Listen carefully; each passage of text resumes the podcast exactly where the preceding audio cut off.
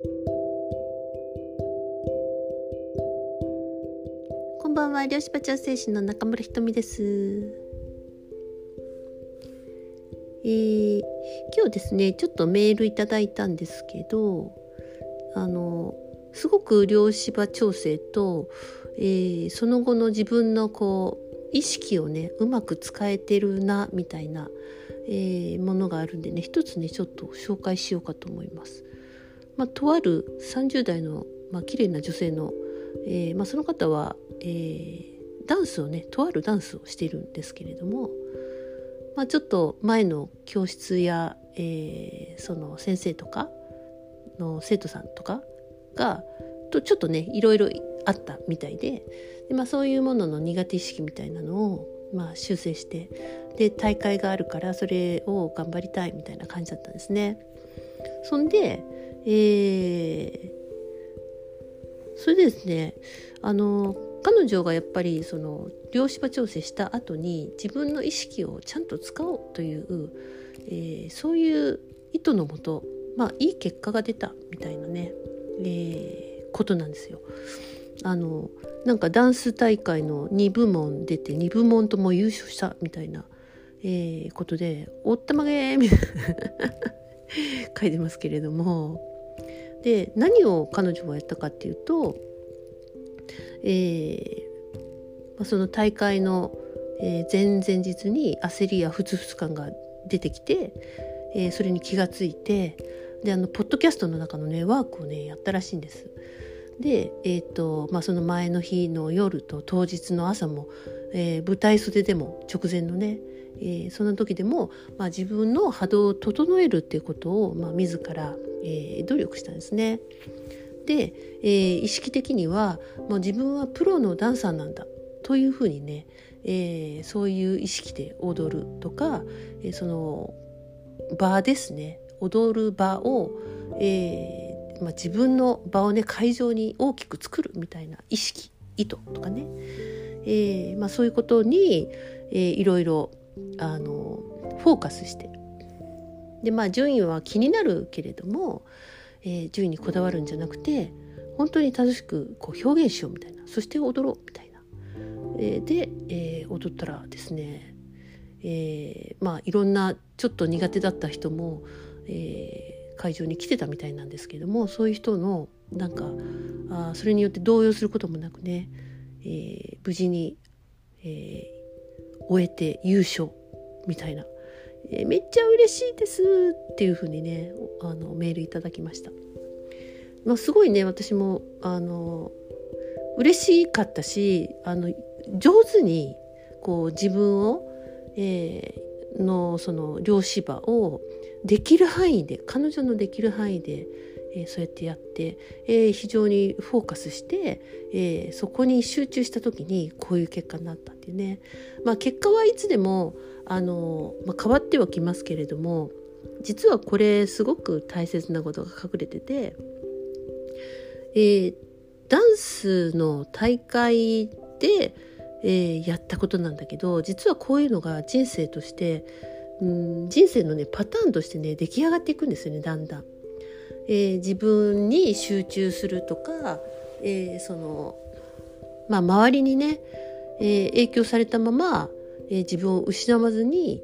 えー、その場を、まあ、表現するというね、えー、そういうことはあのこのダンス以外の人生でもとても役に立っていくんです。なのでこうやって、えー、少しその自分の波動が変わった時にちょっと前とは違う、えー、意識でいるとか違う行動をしてみるとか、えー、違う方向にフォーカスしてみるとかして新しい脳の回路を作っていくんですよね。そうするとそれで、えー、自分とのおっしゃやったみたいな感じで信頼関係ができていってえ今度それがパターンになっていくっていうことです。えパターンとか癖ってなんか悪いことばっかりを思うかもしれませんけれどもこういう自分のこう何て言うかな、うん、持っていき方の、えーえー、まあ望む方向へのパターンですよねパターン作り。でこういうのは、えーどこの場面でもね繰り返されてい、えー、って強めることができるんですね。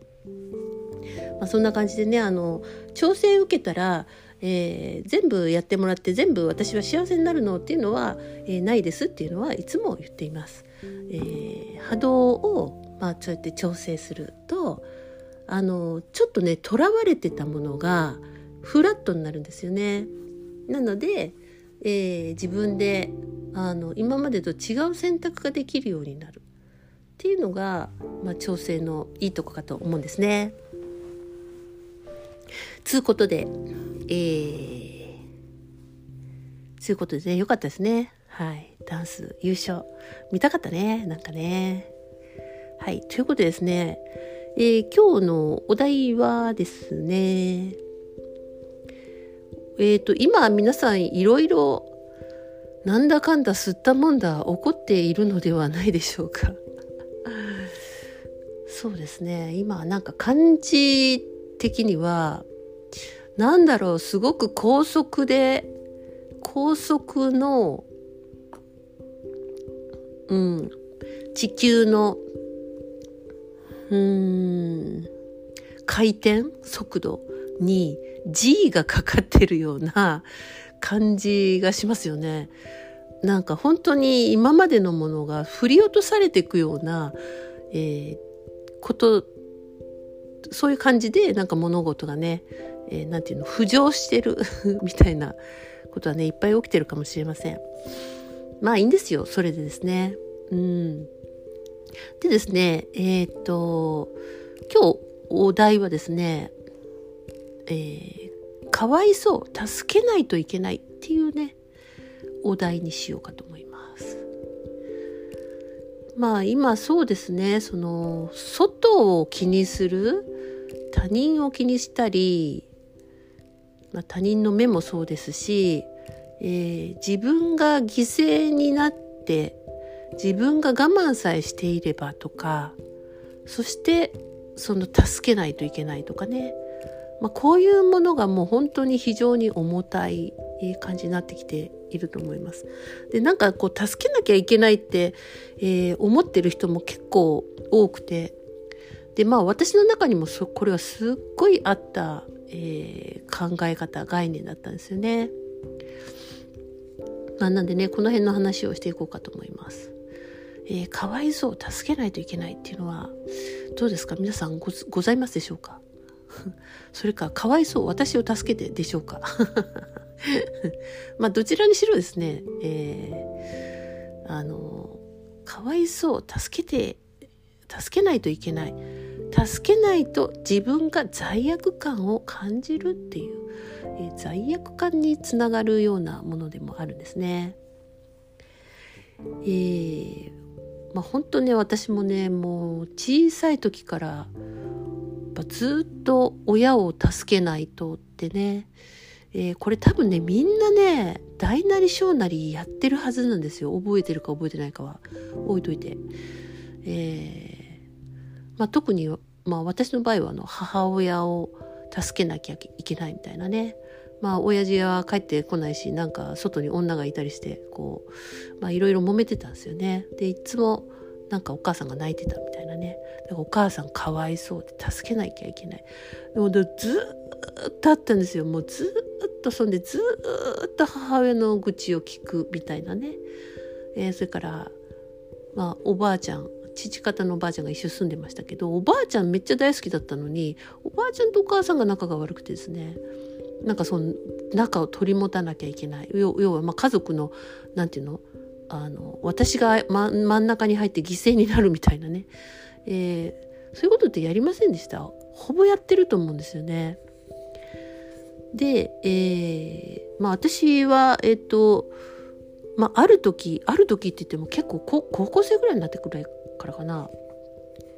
あの母親はずっとかわいそうな人だと思ってて、えー、職場がねなんか変わったんですよね母親のね。そしたらそのまたその新しい職場でもまた同じようにその愚痴や不平不満ばっかりにを言うようになってで結局これは終わらないんだっていうふうになんか悟ったんですよねその時にね。でそのその時以来一切その母親の愚痴や不平不満を聞かなくなったんです。で、えー、とまたそれを言い出したら部屋に、えー、こもるみたいなね、えー、風になったんですけれどもでその後どうなったかっていうと、えー、その後ですねあのまあ二十歳過ぎてからですけれども、えー、ある日母親がですね起きてて紙とともに、えー、いなくなったんですね。えー、置き手紙には「あなたたちを捨てて出るけどごめんね」っていう衝撃的な、え、内容が書かれてて捨てるって何だろうって言って捨てる子供を捨てるってどういうことなんだろうっていうふうに、まあ、本当にそこからこうちょっと思考停止な状態になったんですけれどもでその日以来、えー、行方不明で、えー、家財道具がもう一切母親を感じられるものもうタオル一枚残ってないみたいな感じで亡くなってそれからえっ、ー、とまあ生きてるか死んでるかもどこに行ったかも分からなくて、えー、3年間探し続けるみたいなね。そして3年後にもう死んだと思って諦めようと、えー、まあ、そんな感じになったんですけれども、えー、やっぱねその時に思ったんですよ。私がもっと話を聞いてあげたらよかったんじゃないかとか。そんでめちゃくちゃ罪悪感とあとまあ捨てるっていう言葉にえー、非常に自分がごゴミのような、えー、ものなんじゃないかとかね、えー、そういうふうな非常にもう無価値観というか何て言うのかな。なんで存在してるんだろうみたいな、まあ、そんな感じになったんですね。だからかわいそう助けなきゃとかもっとできたのにとかね、えー、してあげたらお母さんは出ていかなかったかもしれない。捨てなかったかもしれないとかね、まあ、本当に、えー、まあ一番一番苦しかったっていうか、もうその後苦しいことが何個もあったんですけど まあそんな感じでですね私トラウマ大魔王だったわけなんですよ。で別に今もその状況家族との関係性とかは、えっと、多分まだ生きてると思うんですけどまあ会ってないんですけれどもえー、変わってはいないんですね。だけど自分がちゃんと自分を取り戻して生きられるようになったっていうのは、まあ、こういう波動量子というものを知るようになって、えー、自分の内側のあ凝り固まった考え方とかトラウマですよねそういうものをの波動を、まあ、少しずつ手放していったって感じなんですね。で、えー、っとだからですねそのあこのかわいそうを助けなきゃいけないっていうのは、えー、私だけかと思いきやそのたくさんの人が、えー、持っていて、まあ、今もそういう人があの例えばお母さんお父さんね親が年を取って、えー、来て今度その介護をしてあげなきゃいけないとか私がそばにいてあげなきゃいけない助けてあげなきゃいけないとかね、えー、それが負担になっていたりとかうん周りの人を、えー、助けなきゃいけない家族のために犠牲にならなきゃいけないみたいなこれはね女性も男性もすごく、えー、あると思うんですね。でこれがもうちょっと、えこの考え方っていうかこのポジション、えが限界に来てるんじゃないかなというふうに思います。まあ、以前はこれで回ってたわけですよ。かわいそうだし、えー、私さえ犠牲になっている私さえ我慢していれば普通に回るとかね、えー、まあ、そんな感じであのー、まあ、人のなんか人生を、えー自分がこう下敷きになって支えるみたいなね。そしてなんとか、えー、物事回すみたいな、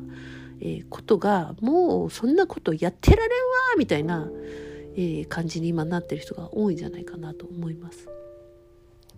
でかわいそう助けなきゃいけないとか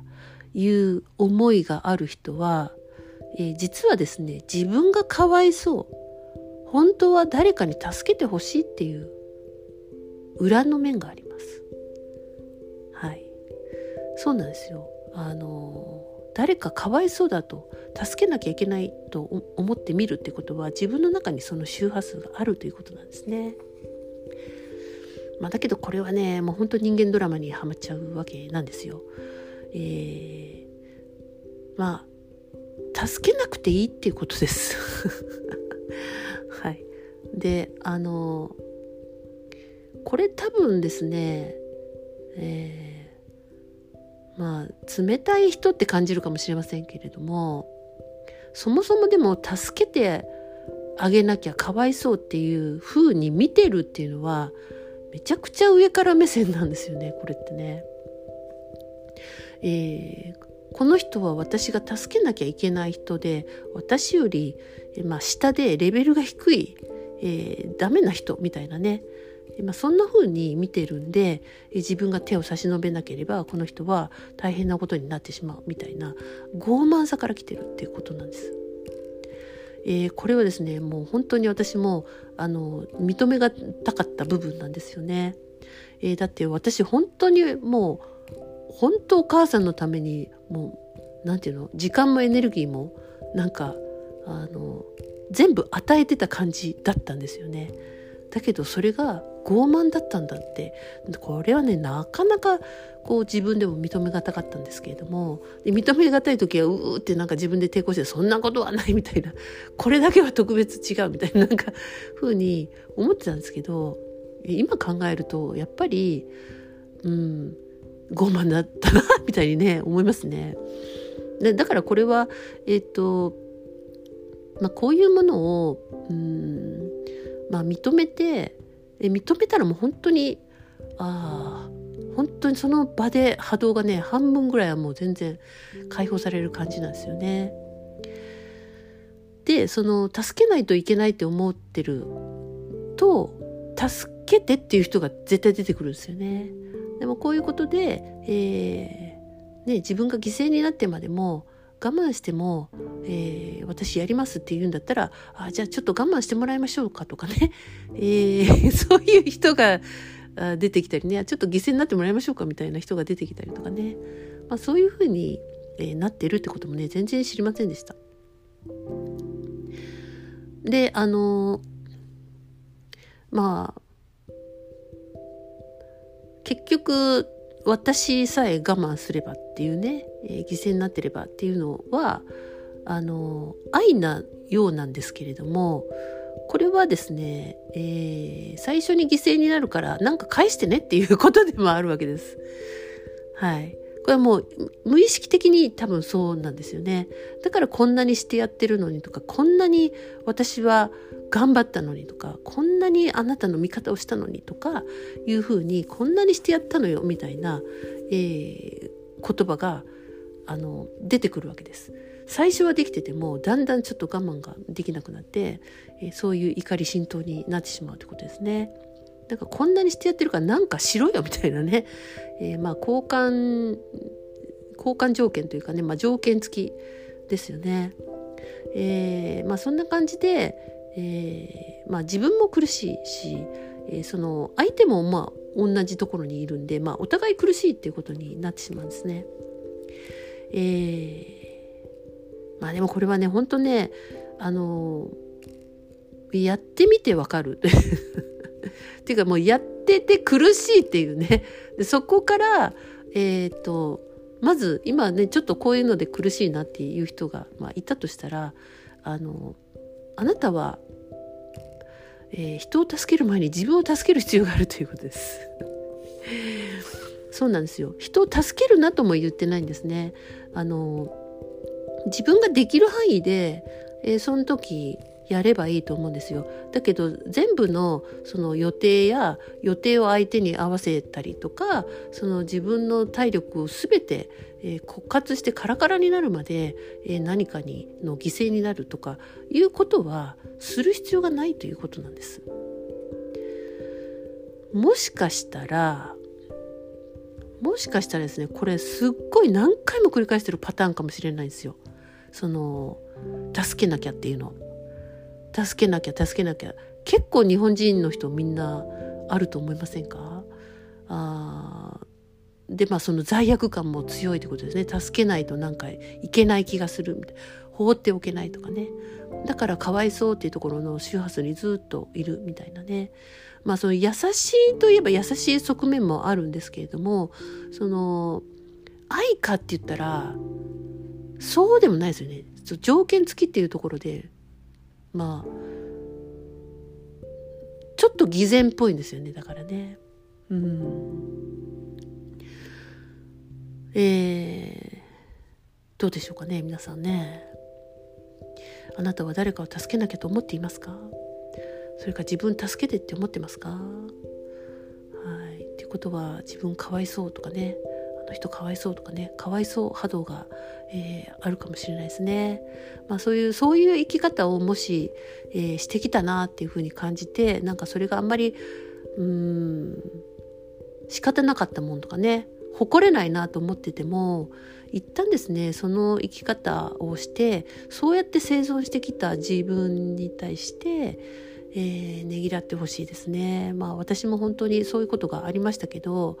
あのー、そっからここまでこうなんかちょっと自分で、えー、自分を立たせていくっていうのは相当な 相当な年月と、えー、まあ迷いますよね。えー、非常にいろんな感情が揺れましたけれども、まあ、だからこそねこういうものを、えー、深く考えるようになったんだと思います。でうんまあ自分がこう何て言うかなかわいそう相手もかわいそうみたいな時ってなんか過去も肯定できないけど、えー、一度ねねぎらってみると、まあ、そこからね、まあ、本当に、えー、自分をの味方する自分っていうものうーん、まあ、そこが大切なんだっていうのがねだんだん分かってくると思います。そうなんですよ。だから本当にねこの今この世でやってるってことはもしかしたら前世もその前もやってたかもしれないですよ。助けなきゃ助けられなかったとか何もできなかった無力だった。だからまた生まれ変わって ってもしかしたらやってるかもしれないですよね。まあわかんないですけどね。うん。だからあ自分をまず、えー、助ける必要があります。はい。自分をえー、まあ、自己肯定感を深めていく、えー、自分の尊厳を取り戻していく、まあ、その罪悪感や無価値観を、まあ、手放していくみたいなことが、えー、とてもね大切になると思うんです。そして、えー、自分の中に、えー、満ち溢れてきたものを、えー、今度外側に使っていくっていう応援応援ですね。うんまあ、手助けでもあるし、まあ、ちゃんと自分が、えー、自分というものを立たせていった上での助けるとか応援ですね。